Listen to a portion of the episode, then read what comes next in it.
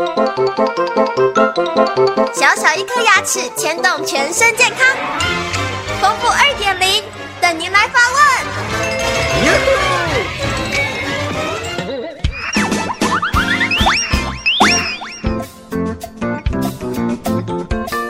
大家好，我是丰富牙医诊所的刘佳琪医师。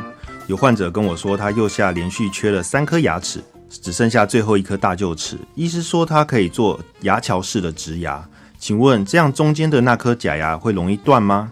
我们一般全口无牙的患者，有些医师会种植四颗到八颗植牙，然后再做全口的固定假牙，并不需要缺一颗植牙就种植一颗，因为种植的太多，反而会让植牙之间距离太近，容易造成植牙发炎而失败。下颚的第二小臼齿常常是神经出口的地方，种植植牙稍有不慎，就可能会伤到这边的神经，导致感觉失调、下唇麻痹。您的缺牙状况，若是照原医师的植牙计划，刚好可以避开这个地方，减少不必要的风险。假牙容不容易断裂，与医师选用的假牙材质、假牙本身的设计，还有患者的咬合空间、患者的咬合习惯有关。如果植牙的尺寸合宜，种植的两颗植牙是足够的，也就是说不会因为少种植一颗而使假牙容易断裂。但是牙桥式的植牙也会面临一些要克服的问题。第一个是清洁的问题。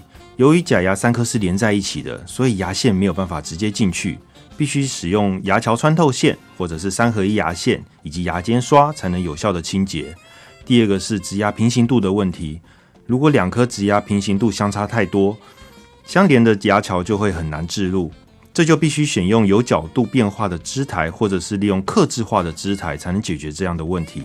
第三个是假密合度的问题，密合的假牙会因为假牙做的越多颗。而越难达到不密合的假牙，有可能会造成植牙受力不均，导致植牙受力过大，而使植牙坏掉，或是出现一些无法清洁的地方，造成细菌滋生而引发植体周围炎。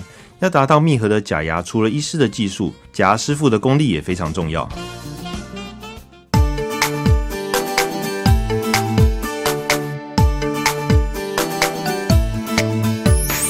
早上起床刷刷刷。刷